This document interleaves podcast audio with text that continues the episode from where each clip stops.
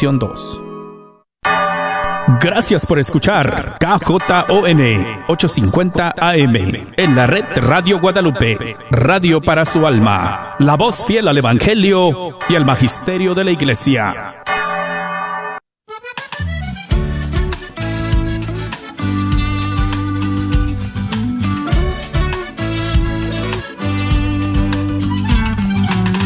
Somos la Iglesia de Cristo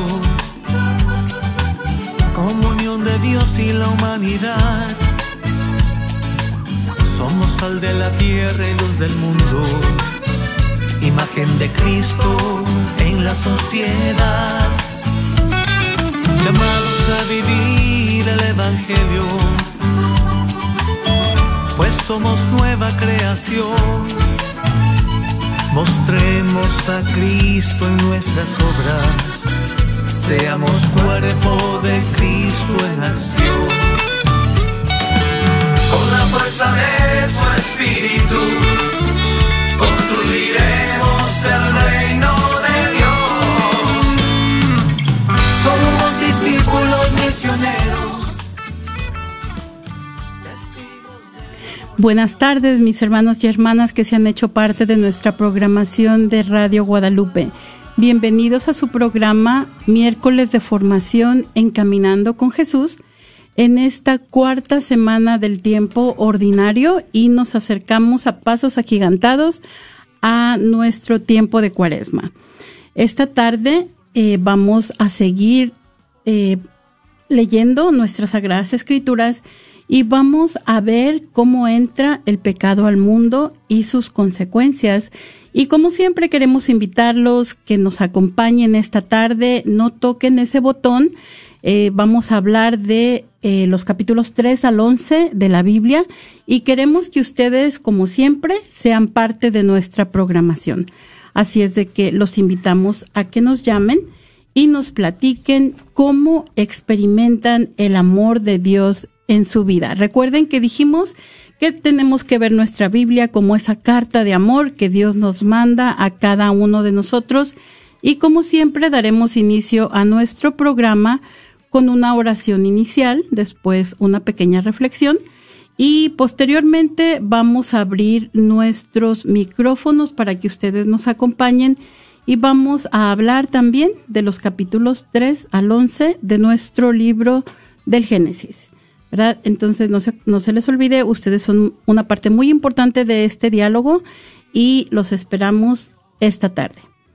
Ah, y vamos a comenzar, como siempre, poniéndonos en la presencia del Señor.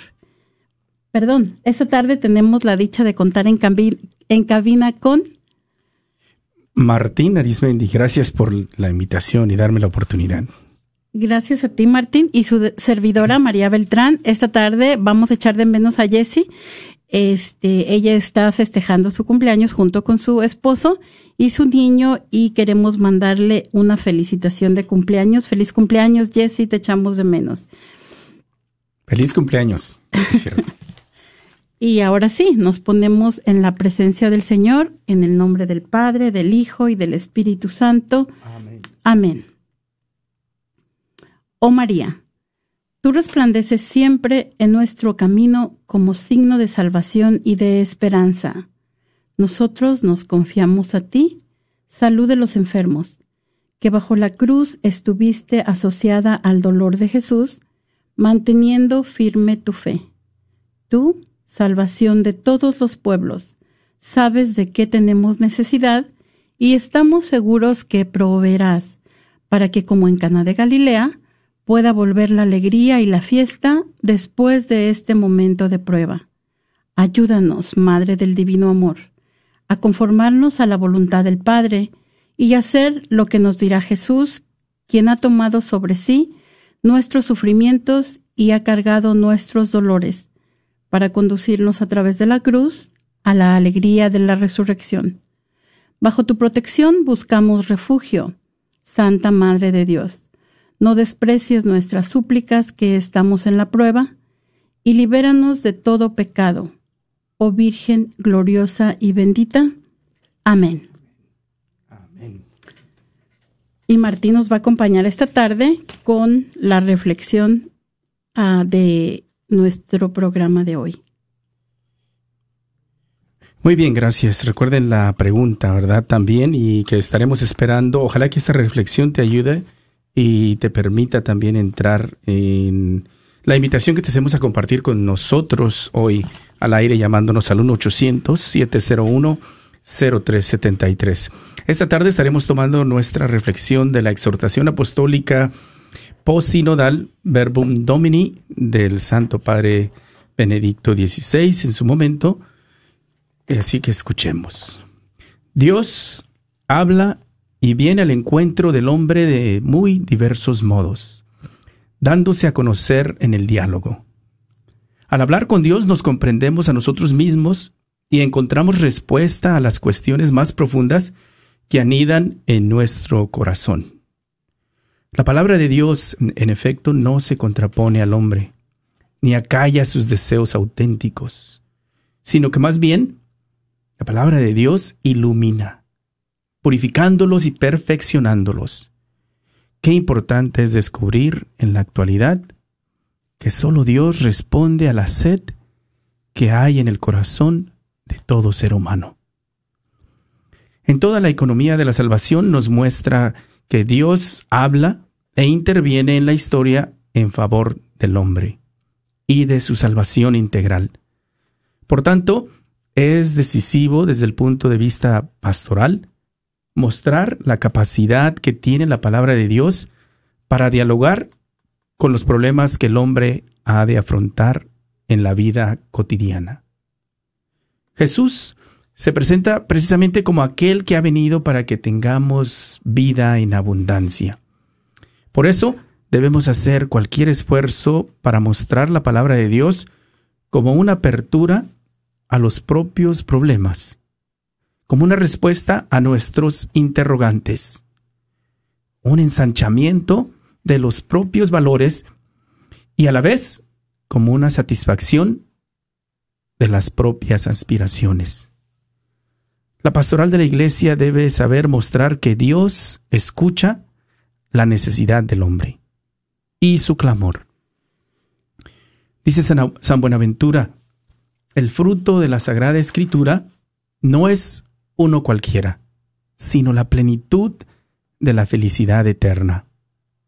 En efecto, la Sagrada Escritura es precisamente el libro en el que están escritas palabras de vida eterna, para que no solo creamos, sino que poseamos también la vida eterna, en la que veremos, amaremos y seremos colmados todos nuestros deseos.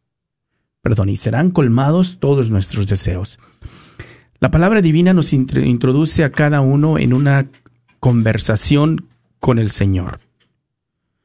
El Dios que habla nos enseña cómo podemos hablar con Él. Pensamos espontáneamente en el libro de los Salmos, donde se nos ofrecen las palabras con que podemos dirigirnos a Él. Presentarle nuestra vida en coloquio ante Él y transformar así la vida misma en un movimiento hacia Él. En los salmos, en efecto, encontramos toda la articulada gama de sentimientos que el hombre experimenta en su vida existencia y que son presentados con sabiduría ante Dios. Aquí se encuentran expresiones de gozo y dolor, de angustia y esperanza, temor y ansiedad.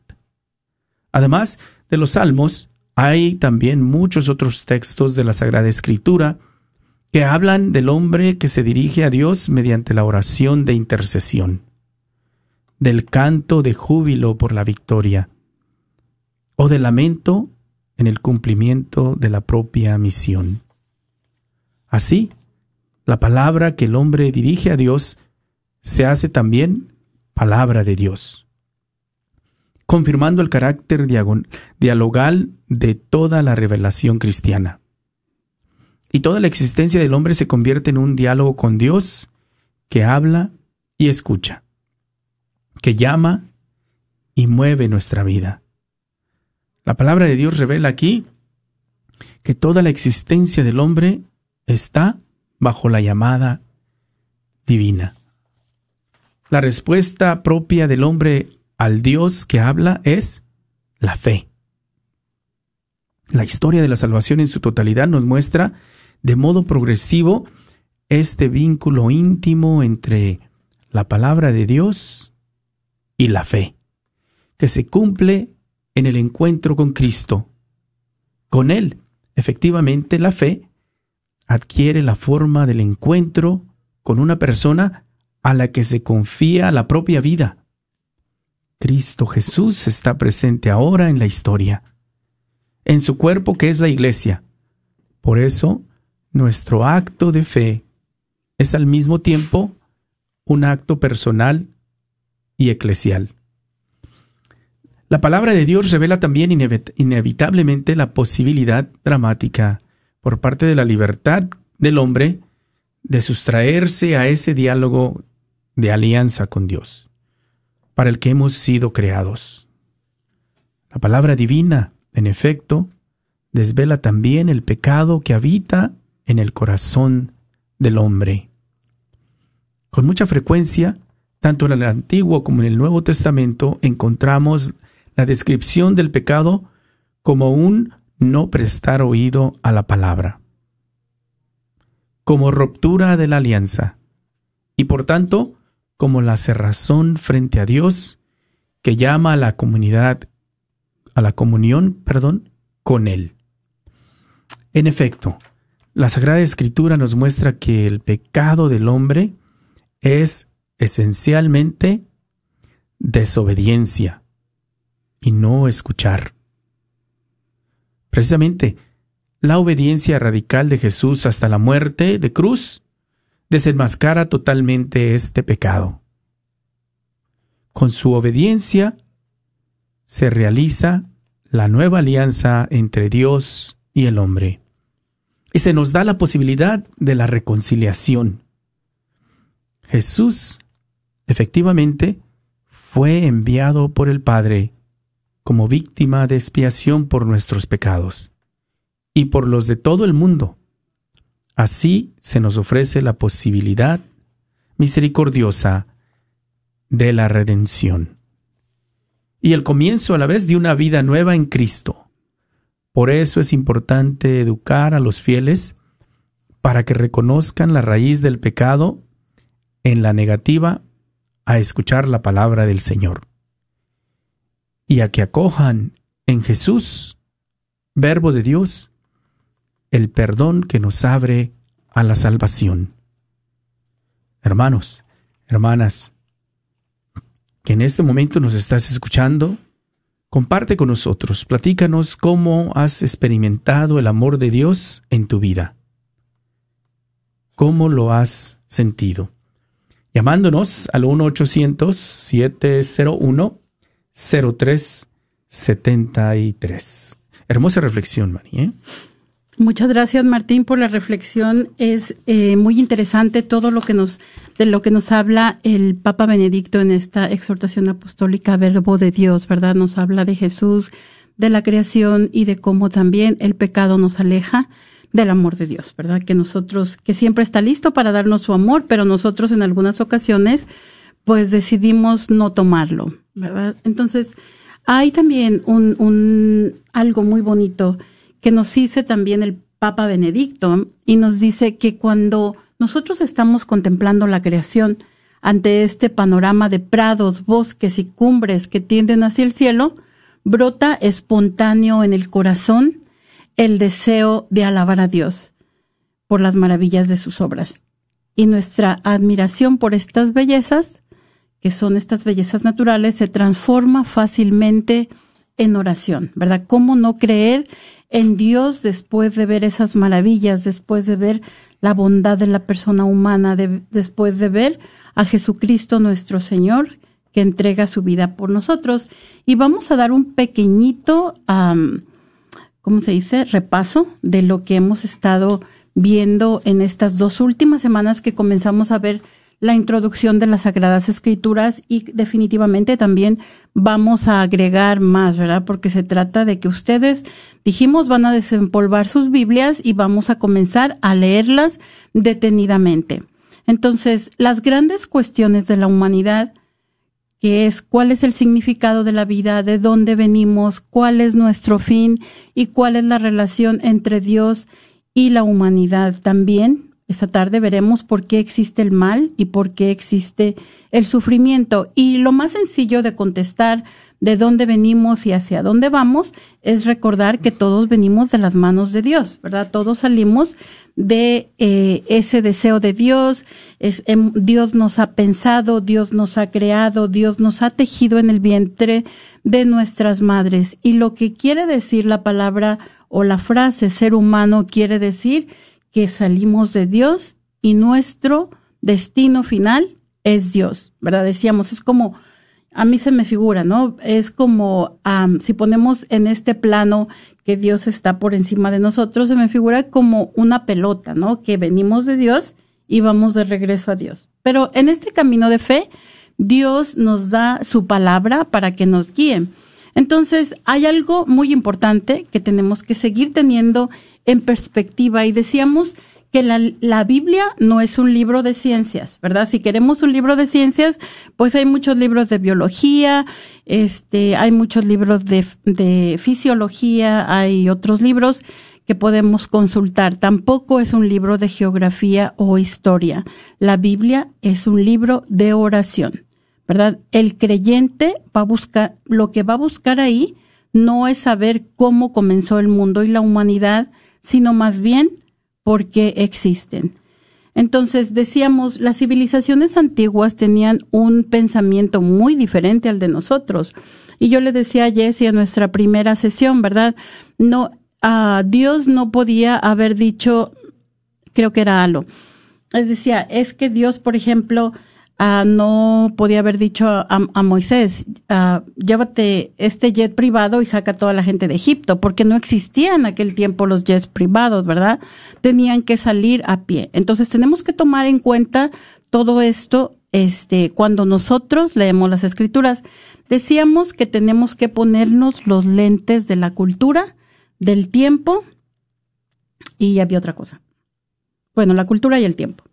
Entonces, ellos carecen de nuestro conocimiento científico. Y yo les ponía como ejemplo, recuerden que hace apenas 500 años nosotros también pensábamos que la Tierra era cuadrada, que era plana, no cuadrada, pero que era plana, ¿verdad? Que la superficie de la Tierra era plana antes del descubrimiento de América hace apenas 500 años. Entonces, ellos definitivamente tienen un pensamiento de acuerdo a los conocimientos científicos de su tiempo. También carecían de conocimientos filosóficos y se expresan a través de imágenes y relatos simbólicos. Y yo les voy a poner a ustedes que busquen un libro de historia, ahorita que mencionamos la historia, y se remonten cuatro mil años atrás, cómo era el mundo, ¿verdad? Entonces, estas personas fueron capaces de conocer a Dios, fueron capaces de ver la presencia de Dios en medio de ellos. Y aquí tenemos nosotros entonces esa herencia tan maravillosa que nos han dejado entre los libros dijimos, vamos a ir viendo libro por libro. El primer libro de la Biblia dijimos que era el libro del Génesis, ¿verdad? Y los, primer, los primeros tres capítulos del Génesis van a expresar las verdades de la creación. El ser humano como pináculo de, de la creación, como corona de la creación, creado a imagen y semejanza de Dios. El orden y la bondad de la creación la vocación del hombre, amar y servir a Dios, el drama del pecado y también la esperanza de la salvación. Entonces el Génesis no nos va a hablar del pasado de un pueblo, no nos va a hablar de algo que pasó hace 400 años, sino de nuestro presente. Cada uno de nosotros tiene que ser capaz de verse reflejado en estas sagradas escrituras. El libro del Génesis nos habla de verdades para todas las generaciones acerca de Dios y los seres humanos, de la bondad del mundo y del pecado que siempre causa sufrimiento. Por eso le invitamos esta tarde a que nos llamen al 1 800 701-0373 y nos compartan cómo experimentan el amor de Dios en su vida. 1-800-701-0373. Entonces, comentábamos que el libro del Génesis tiene dos relatos de la creación, Uno que comienza eh, luego, luego con el primer versículo, Génesis 1.1, y termina en el Génesis 1.2,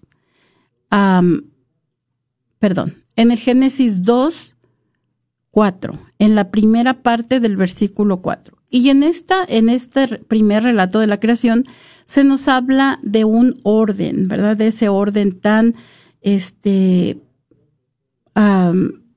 candente, en donde eh, nosotros nos damos cuenta, leemos que en tres días Dios separa.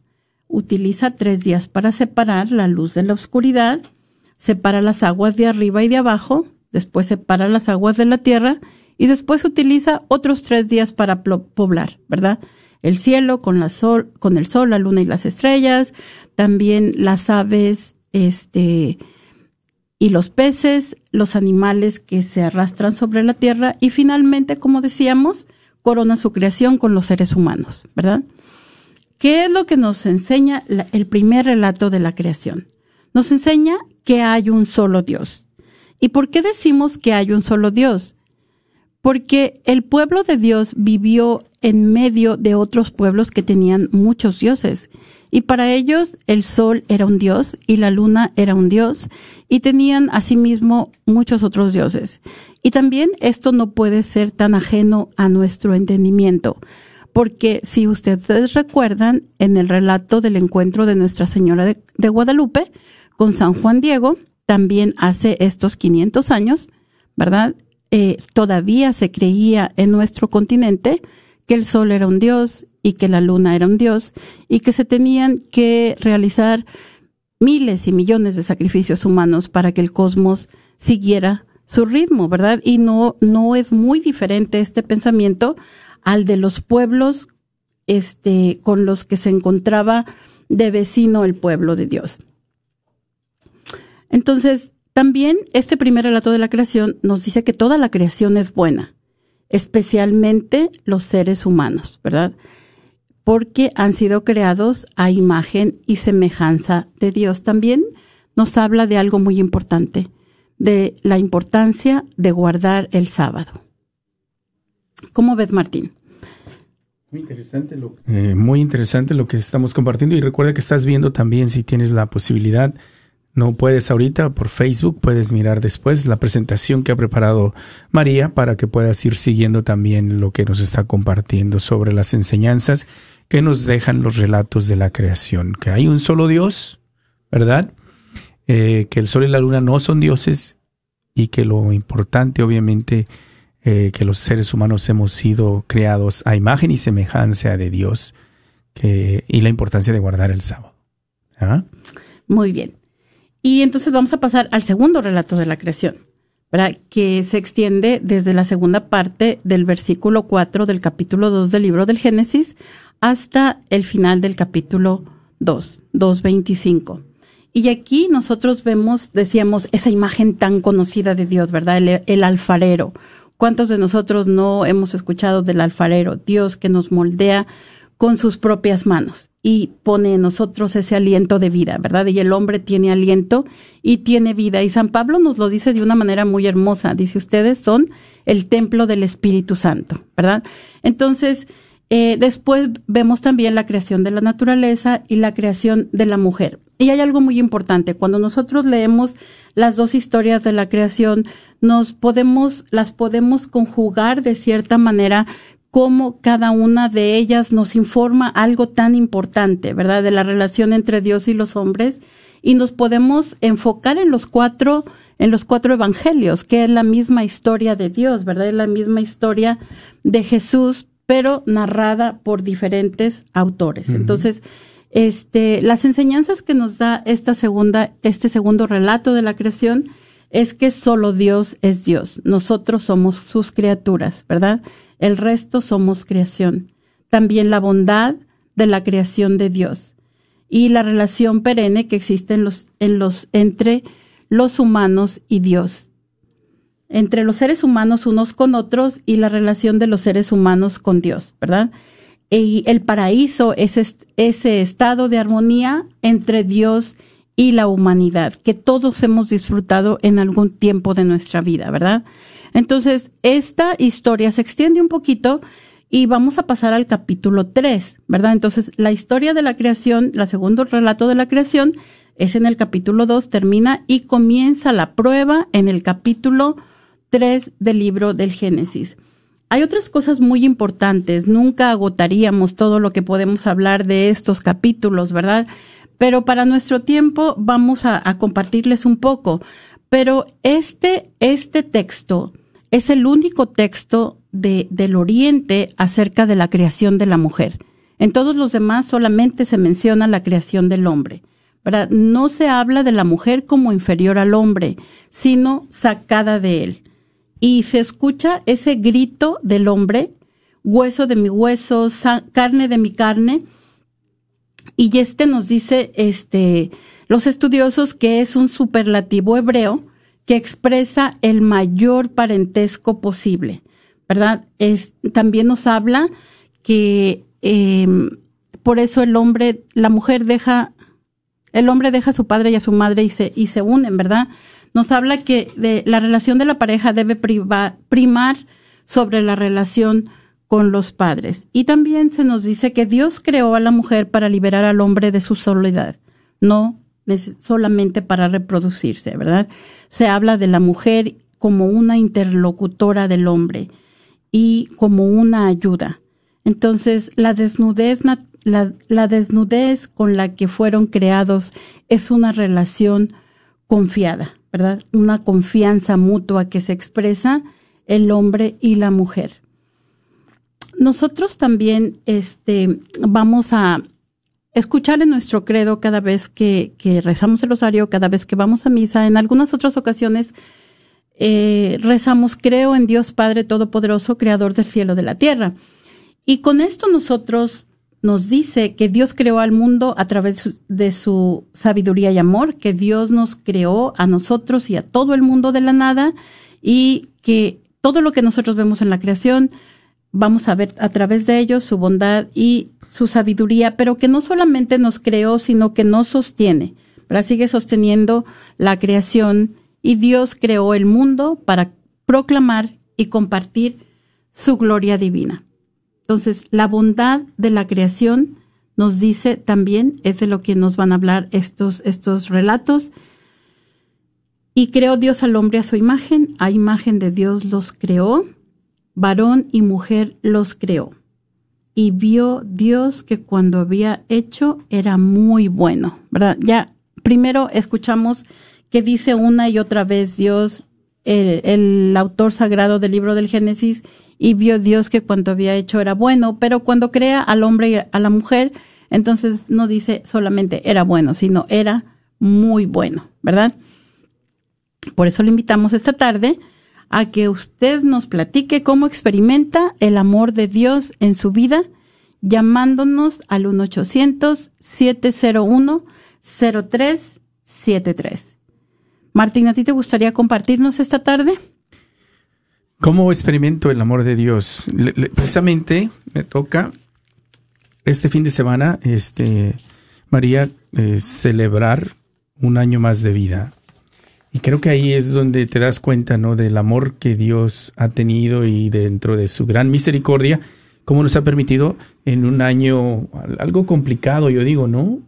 Que ha sido para muchos de nosotros eh, el mirar, el escuchar, eh, cuántos, cuánto sufrimiento, algunos en la desesperación, algunos en la ansiedad, algunos que han perdido hoy precisamente a la, como a eso de la una y media, yo platicaba con, con un hermanito que nos llamaba a comprar unos boletos de nuestra rifa y compartía que pedía oración precisamente porque dice que había perdido a su padre y le costaba, le, le, dolía, ¿no? Y te das cuenta ahí precisamente cómo eh, celebrando un año más de vida, como el amor de Dios pues ha, sido misericordioso con uno y nos ha, nos ha dado la vida y nos permite estar sanos y nos permite estar en este ministerio de evangelización, eh, poder tener contacto con tantos que, que pueden eh, alimentarse de la palabra. Y para mí eso, escuchar cada vez que yo comparto y escucho a alguien la manera en que el Evangelio les toca en un momento de necesidad, cuando andan en, un momento de desesperación y llega de pronto la radio y la luz del Evangelio a iluminar ese momento que están pasando, es para mí ese, ese amor que Dios eh, tiene, ¿no? Para con uno, ¿eh? que es, es muy palpable. Para mí es muy palpable porque lo puedo experimentar muchas veces todos los días y no más que por el, el otro que, me, que nos llama, con el que tengo contacto. Y eso es muy hermoso. Qué, qué maravilla, Martín, ser ese instrumento de esperanza para tantas personas, ¿verdad? Qué regalo tan importante. Este. Sí, yo digo que el Señor, dentro de su gran plan, Él sabe cómo, cómo va acomodando las cosas y nos va también ayudando a renovar constantemente nuestro amor por Él, ¿verdad? Pero tenemos una llamada. ¿Tomamos la llamada? Claro que sí. Buenas tardes, Dios te bendiga. ¿Cuál es tu compartir? Buenas tardes de Dios. Igualmente, hermanita. No, hombre, hay tan, tantas maravillas que hace Dios, tantas maravillas, tanto amor que nos da el respirar. ¿Verdad? ¿Verdad que sí? El convivir con, con los nietos, el convivir con, con la familia, el sentir el aire, en mirar el, el, el, el cielo, las nubes, todo no no no haya uno cuánto cuánto no por o sea por qué no dar gracias a todo todo todo eso es que se mueve el mundo. Es eso es simplemente el vivir el vivir día a día. Sí que, y también sí sí digo también que ahora con esto del coronavirus yo he visto, he visto muchas personas casi resucitar. Digo, estos son puras maravillas que Dios hace. Dios, Dios da el,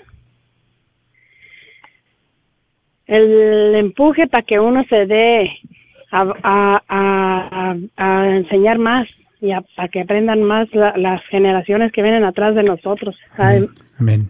Muchas gracias. No nos dijo cuál es su nombre. Soy María Asunción. María Asunción, gracias por llamarnos de nuevo. Y es, es verdad lo que usted nos dice, ¿verdad? Cuánta, cuánto amor vemos nosotros este, de parte de Dios. Y ahorita vamos a ver cómo el pecado, ¿verdad? Nos, nos lleva hasta estos momentos que estamos viviendo precisamente. Pero yo también veo algo muy importante que Dios nos ha dado esa oportunidad de hacer una reflexión a todos nosotros que aún estamos en este mundo, ¿verdad? Y a las personas que nos han dejado, porque tenemos ese tiempo, sabemos que no estamos, yo decía al principio, ¿verdad? El ser humano viene de Dios y su destino final es Dios. Y a todas estas personas que se nos han adelantado en el camino, definitivamente Dios y a todos nosotros que aún estamos aquí, Dios nos ha dado esa oportunidad de arrepentirnos de las cosas que hemos hecho, ¿verdad? Y de aún seguir buscando su compañía y su presencia. Muchas gracias por llamarnos esta tarde con ese con ese ah, testimonio tan bonito de ese corazón agradecido, María Asunción. Que Dios te bendiga. de, nada, igualmente, y me da tanto gusto que esté este Martín ahí, porque casi nunca está ahí. o sea, nomás están los demás y, y, Martín, pues anda haciendo muchas cosas, ¿verdad? Sí, Martín. Coordinando todo. Pero me da mucho gusto saludarlos. Dios te bendiga, ¿eh? gracias por recordarnos que no tenemos que afanarnos de otras cosas, sino agradecer todo lo que nos dan. Muchas gracias, María Asunción. Y podemos continuar también con nuestros regalos, eh, relatos, ya estoy regalos, con nuestros relatos de la creación, ¿verdad? Y sabemos que estos relatos nos van a hablar de realidades muy profundas eh, son acerca de las relaciones entre los, entre los seres humanos, entre cómo, cómo también nos hablan de nuestra condición humana. Y entre los relatos de la creación vemos que al centro está la ley dada por Dios, una alianza que compromete al pueblo de Israel a un estilo de vida. ellos tienen que hacer la misma elección. Y por eso yo les digo, nosotros también tenemos que ser capaces de vernos en estas sagradas escrituras, porque a cada uno de nosotros también nos compete tomar esa elección, ¿verdad? La prohibición simboliza la ley, que cuando hablamos de la ley en las sagradas escrituras se trata de los diez mandamientos que le da Dios a Moisés en la falda del cerro este Sinaí, ¿verdad? Del monte Sinaí. El Edén va a simbolizar la, la tierra prometida y la expulsión, vamos a ver posteriormente cómo llegan hasta Babilonia. Entonces nuestros primeros padres deciden desconfiar de Dios, ¿verdad? La primera parte es la desconfianza, después la desobediencia a Dios porque querían ser como dioses. ¿verdad? Esa es la promesa que les hace la serpiente cuando les lanza el anzuelo. Eh, que ellos iban a ser como dioses. Y podemos preguntarnos nosotros, ¿a ustedes no les gustaría ser como dioses? Y nos recuerda el libro del Génesis que nosotros somos su creación, nosotros solamente somos sus criaturas, pero también leemos en el libro del Génesis que Dios caminaba con ellos cuando caía la brisa de la tarde. Imagínense qué maravilla ver la presencia de Dios. Nosotros leemos en los evangelios cómo esas multitudes se agolpaban alrededor de Jesús, unas personas que hasta rompen un, un techo para que para bajar a su a su amigo, ¿verdad? Y también lo vemos con las personas que experimentan la santidad de nuestros tiempos, cuando el Papa Francisco visita o cualquier otro sumo pontífice, este, visita los, los países, cómo se acerca la gente llena de esperanza. Y entonces vamos a darnos cuenta que cuando nuestros padres, nuestros primeros padres, Adán y Eva, comen el fruto prohibido, se rompe la armonía, ¿verdad? En la que vivían en el Edén. Se rompe primero la armonía con ellos mismos. Entonces también se rompe la armonía entre ellos. Ya no se sienten cómodos estar este, desnudos uno frente al otro y cubren sus cuerpos. También nos damos cuenta que se rompe la armonía con Dios porque nos dice eh, la Biblia que se escondieron tras los arbustos al escuchar la voz de Dios. También se rompe la armonía con la naturaleza. Esas hojas de higuera no tenían necesidad de ser cortadas, pero ahora tienen que cubrir sus cuerpos y posteriormente vamos a darnos cuenta que Dios les hace unas, unos vestidos de piel de animal, ¿verdad? Entonces, ante la voz de Dios de preguntarles, y es, es maravilloso, por eso yo digo, tenemos que enfocarnos en el amor de Dios, ¿verdad? Es, es, es, es importante leer todas las Sagradas Escrituras, pero cuando ellos acaban de pecar, Dios sale a su encuentro. Nos recuerda el, hijo pródigo, ¿verdad? Que después de haber cometido su pecado, el padre lo ve y sale, sale corriendo atrás de él. Entonces también así nosotros en nuestra propia vida, cuando nosotros hemos caído en el pecado, Dios todavía nos ama, Dios todavía viene hasta nosotros. Y escuchamos entonces en este relato la voz de Dios que dice, ¿dónde estás? ¿Verdad? Como que Dios no sabe. Sabemos que Dios todo lo sabe, ¿verdad? Es este Dios omnisciente, Dios todopoderoso, Dios que todo lo sabe. Pero todavía les pregunta, ¿dónde estás? Y la respuesta de Adán, he oído tu voz y me he escondido porque estoy desnudo y tuve miedo. ¿verdad? Se, se, se encuentra ante él mismo, se da cuenta de que ya las cosas no son como antes, desafortunadamente. Y entonces Dios le pregunta, ¿y cómo sabes que estás desnudo? ¿Verdad? ¿Y qué le dice? La mujer que tú me diste. No solamente ella tiene la culpa, tú también, para que me la dabas, ¿verdad? También que estábamos. Entonces, este, así es muy importante que cuando nosotros nos enseña también esto el libro del Génesis, cuando nosotros cometemos alguna falta, debemos de tomar responsabilidad. Sí fue la mujer, pero yo también, ¿verdad? Yo soy este, el hombre, yo debí de haber protegido a mi mujer, pero solamente, no solamente no la protegí, sino que yo también le seguí la corriente, ¿verdad? Entonces, la pobre mujer, pues, ¿y tú por qué lo hiciste? No, pues aquella, no la, la serpiente. Entonces ya no había nadie más, pues hay que echarle la culpa a quien sea. Entonces es, es importante, tenemos que reconocer nuestras culpas, ¿verdad? Entonces Dios les muestra su amor incondicional y decíamos les cubre sus cuerpos con pieles, ¿verdad? Nos los dice este el Génesis 3, 21. Y sobre todo les da la promesa de la redención, ¿verdad? Porque este nosotros nos damos cuenta de que el hombre eh, no muere, pero se convierte en un mortal, ¿verdad? Y eventualmente cada uno de nosotros va a morir, ¿verdad? Nos damos cuenta que esto es lo que sucede en nuestras vidas.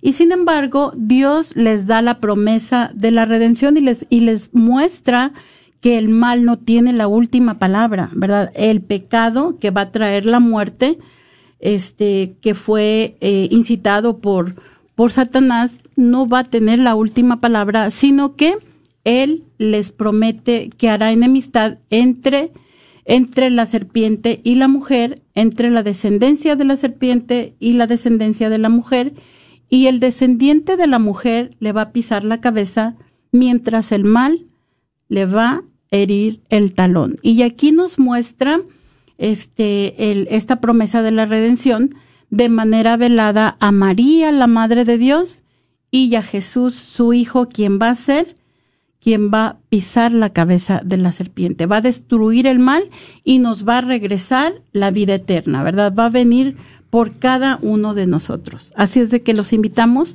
a que nos llamen al 1-800-701-0373 y nos compartan cómo experimentan el amor de Dios en su vida.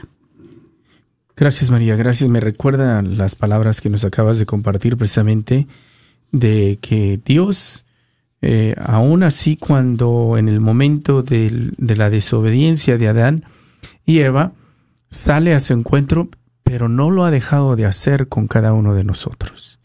Y nosotros, eh, si no hemos experimentado el amor de Dios en este momento, no lo estamos experimentando, es porque probablemente nos seguimos ocultando tras la desobediencia del pecado, precisamente que es uno de, de, los efectos que tiene, las consecuencias que tiene el pecado dentro de nosotros, que ya no podemos palpar o experimentar el amor de Dios porque nos seguimos ocultando tras de la desobediencia del pecado original que podemos decir y nosotros seguimos cayendo en eso. Entonces, pues Dios sale a nuestro encuentro, ¿verdad? Me recuerda el título de por ahí una charla que grabamos que hicimos llegar a muchos de nuestros hermanos que se las enviamos hasta su hogar. Precisamente esa era la reflexión, que el amor de Dios se tiene eh, lo tiene uno que buscar y decidirse entrar en la gracia para poder experimentarlo. Y qué bueno que nos recuerdas esto precisamente, que hay una consecuencia de nuestros actos y que nosotros tenemos que tomar pues responsabilidad de ellos, como decías, ¿verdad? Definitivamente. Y cuando hablamos del pecado original, sabemos que el hombre y la mujer hacen uso de su libertad, ¿verdad? Dios nos da dos regalos, nos da el regalo de la vida, nos da el regalo de la libertad.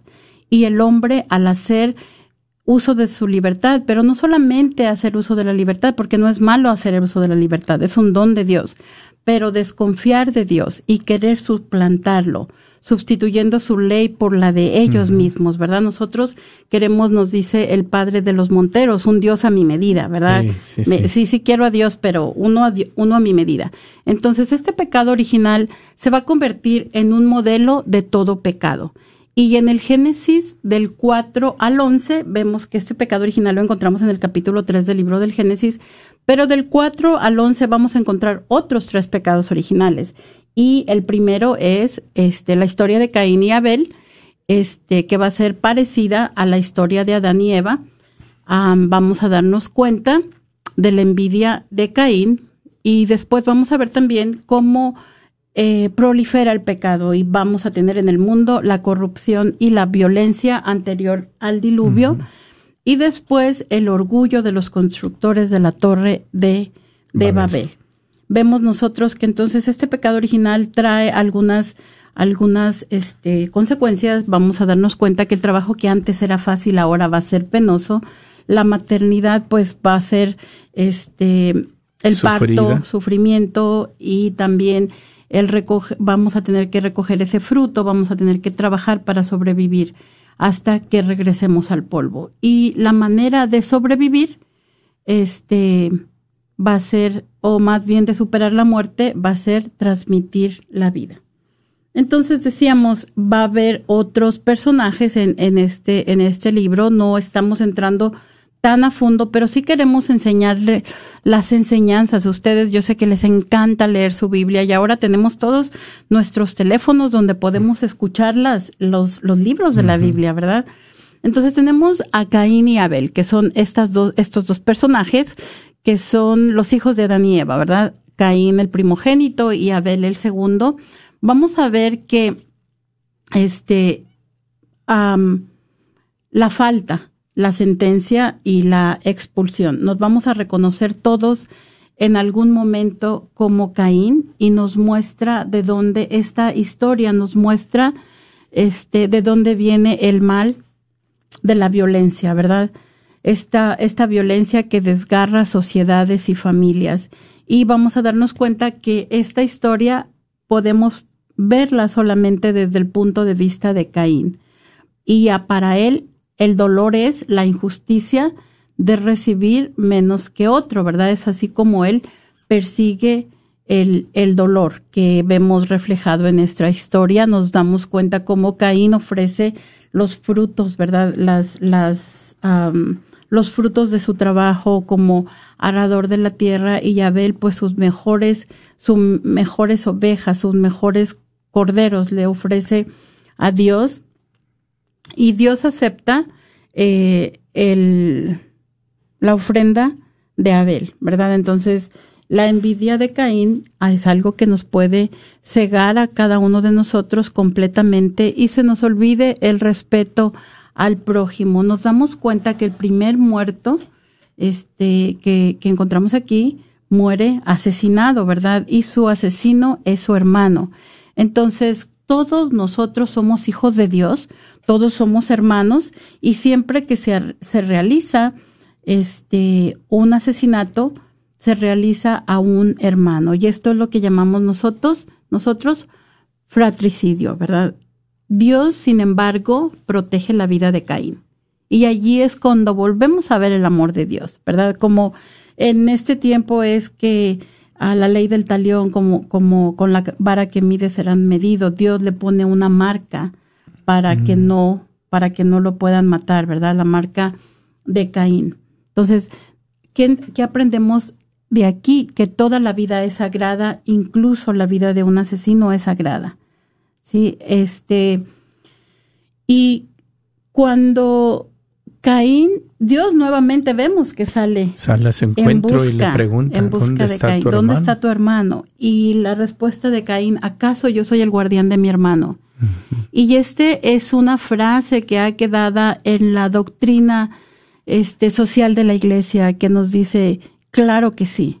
Esa es la respuesta para cada uno de los hombres de todos los tiempos. Definitivamente, todos somos los guardianes de nuestros hermanos todos estamos llamados a proteger a los más débiles, ¿verdad? Todos estamos llamados a cuidar la creación.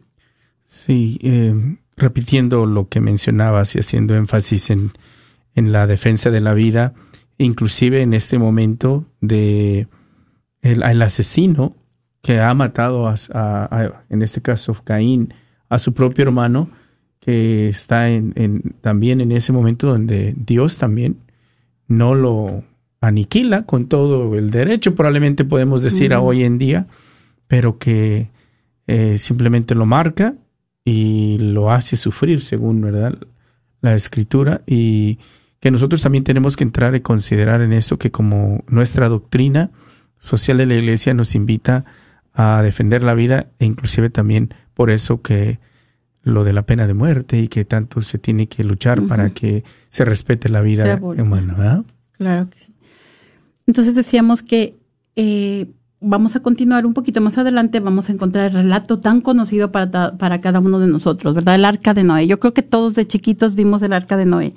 Y fue bien interesante porque cuando estaba haciendo mi PowerPoint encontré, a veces batallo mucho para encontrar las imágenes estas, ¿no? Y de este había, pero miles, estaban tan bonitas que hasta me dio pena con mis otras imágenes. Por eso puse una también de blanco y negro. Pero este nos muestra también en este relato que el pecado trae graves consecuencias, ¿verdad? Vemos que sigue la proliferación del pecado desafortunadamente, trae violencia y corrupción en la tierra y la rebelión contra Dios también. Ah, nos dice en este, en este relato que Noé camina los senderos del Señor y Dios muestra, como siempre, su misericordia, preserva a Noé y a su familia y esto trae un nuevo comienzo.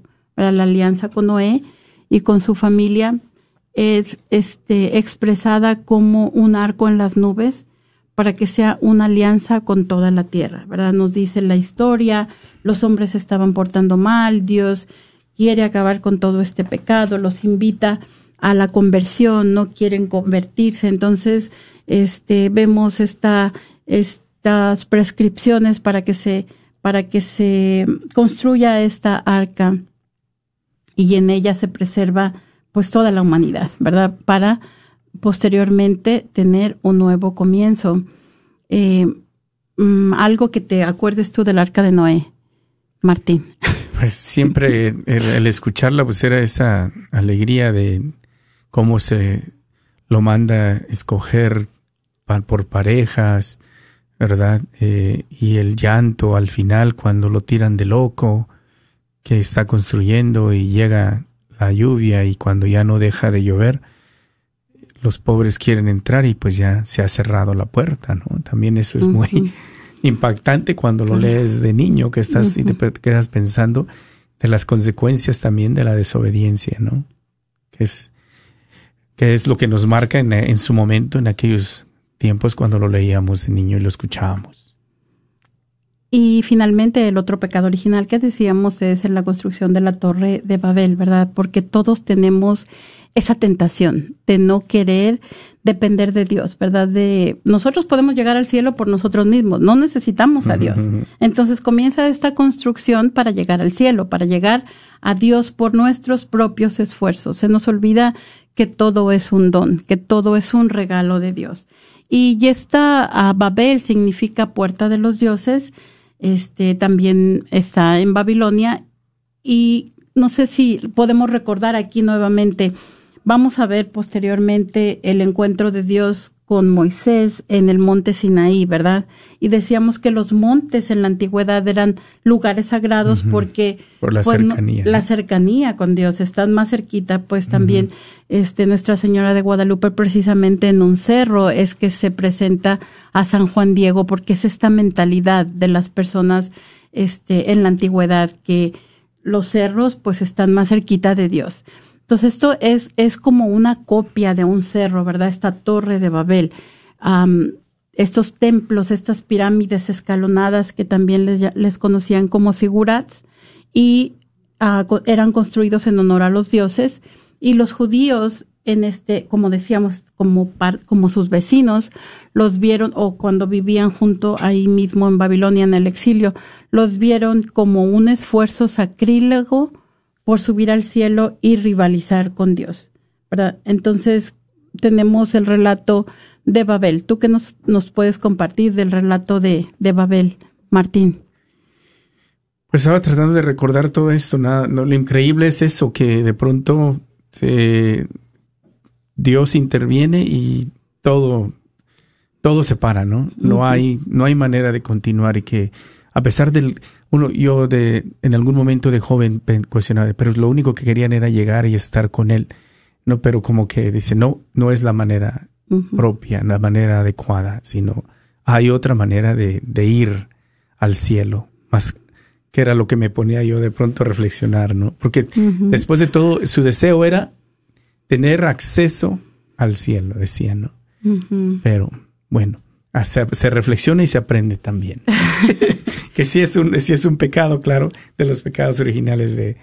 sí, querer, querer ser independientes. y de Dios. cuando nosotros estamos, por ejemplo, enseñando a los catequistas y decimos, ¿a qué edad ustedes piensan que las personas se alejan más de Dios de chiquitos? Vamos a decir, de, de 5 a 10 años, de 10 a 15 o de 15 a 25 o de 25 a 50. Y generalmente es de como de 15 a 25, ¿verdad? Comenzamos como que ya no queremos ser este, dependientes de nuestros padres, y no, si no queremos agarrarle la mano a nuestros papás, pues menos a Dios, ¿no? Entonces, como que nos queremos zafar un poquito. Hay un momento en que queremos ser independientes, no, no nos gusta pensar que dependemos de alguien. Entonces es, es, este, es este momento, ¿no? Donde los, los hombres volvemos otra vez, ¿no? Queremos ser como dioses, no necesito a nadie para, para llegar al cielo. Yo quiero ser, yo quiero ser como Dios. Y entonces Dios confunde, ¿verdad? Los confunde sus lenguas, ya no se entienden. Es como si de repente nos pusieran aquí en un, cuarto, sí. con personas de todas las lenguas y que todos hablan solamente una lengua. Entonces no hay manera de comunicarse, no hay manera de continuar la construcción de la torre, ¿verdad? Pero tenemos también en el Nuevo Testamento Pentecostés, que vemos lo contrario, lo opuesto, ¿verdad? Todas las Naciones Unidas escuchando con una sola voz entendiendo completamente la palabra de Dios. Entonces vamos a verlo eso, pues nos falta mucho para llegar ahí, pero vamos a ver que es como la contraparte de, de esta construcción de la torre de Babel. Y vemos nosotros que entonces se nos hace esta promesa que decíamos, Dios se mantiene fiel a sus promesas, ¿verdad? A través de, de de Abraham y sus descendientes van a ser bendecidas todas las naciones. Entonces Dios va a dar a las naciones dispersas un nuevo centro en la persona de Abraham, que va a ser esa bendición para todos, ¿verdad? Nos va a llegar a cada uno de nosotros y eso es con lo que vamos a comenzar la próxima semana con el favor de Dios. Pues hay que recordarles, María, a la comunidad de los que siempre están interesados en aprender o estudiar la Biblia, que esta es una manera de poder ir acompañándonos y juntos ir eh, dando este estudio bíblico todos los miércoles. La semana pasada se revisaron ciertos capítulos, hoy se han revisado otros y con la promesa de que la próxima semana Dios lo quiera y lo permita, continuaremos, ¿no? Y vamos a comenzar con nuestros personajes históricos, ¿verdad? Vamos a, a, comenzar con Abraham, ese padre de la fe que tanto todos queremos. Entonces, los invitamos. Sí, que no se quejen que no hay estudio bíblico. Por Radio Guadalupe, donde va a ir, eh, se ha dado inicio, estamos en el Génesis, se han visto pues todo desde el pecado original, desde los relatos de la creación, ¿verdad? Estos momentos del arca de Noé, de la torre de Babel, que tú también podrás escuchar e irlo comprendiendo juntos, ¿verdad? Eh, pues nos despedimos, creo que te quedan como tres minutos si quieres resumir algo más. Les damos las gracias a todos los que nos hicieron favor de acompañarnos esta tarde, los que no movieron este su botón y también a María Asunción que se animó a llamarnos esta tarde. Muchas gracias por compartir la manera en la que experimentas el amor de Dios y a todos ustedes que nos acompañaron por Facebook. Los invitamos a que nos sigan acompañando semana con semana y que juntos sigamos caminando con Jesús. Martín, ¿nos acompañas con la oración final? Claro que sí. Entonces vamos a hacer la oración final. En este momento se la vamos a poner en Facebook. Si quieres tú también hacerla junto con nosotros, hagámosla juntos. Virgen Santísima de Guadalupe, Reina de los ángeles y Madre de las Américas, acudimos a ti hoy con tus como tus amados hijos.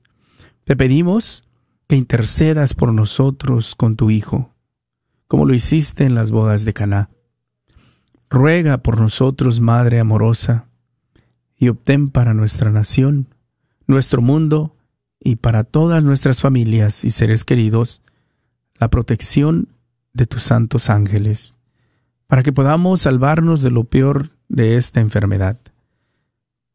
Para aquellos que ya están afectados, te pedimos que les concedas la gracia de la sanación y la liberación Escucha el clamor de quienes son vulnerables y temerosos. Seca sus lágrimas y ayúdalos a confiar. En este tiempo de dificultad y prueba, enséñanos a todos en la Iglesia a amarnos los unos a los otros y a ser pacientes y amables. Ayúdanos a llevar la paz de Jesús a nuestra tierra y a nuestros corazones.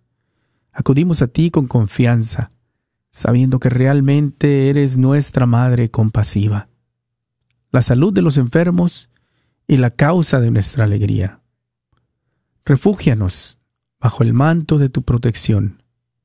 Manténnos en el abrazo de tus abrazos y ayúdanos a conocer siempre el amor de tu Hijo Jesús. Amén. Amén. Muy bien. En nombre del Padre, el Hijo y el Espíritu Santo. Amén. Amén. Nos vamos. Muchas gracias, Martín. Que Dios los bendiga. Buenas tardes. Nos vamos. Dios te bendiga. No olvides el próximo miércoles, ¿verdad? En punto de las 4 de la tarde, un estudio bíblico donde tendrás la oportunidad, junto con María, siguiendo también la presentación que se hace, de ir aprendiendo juntos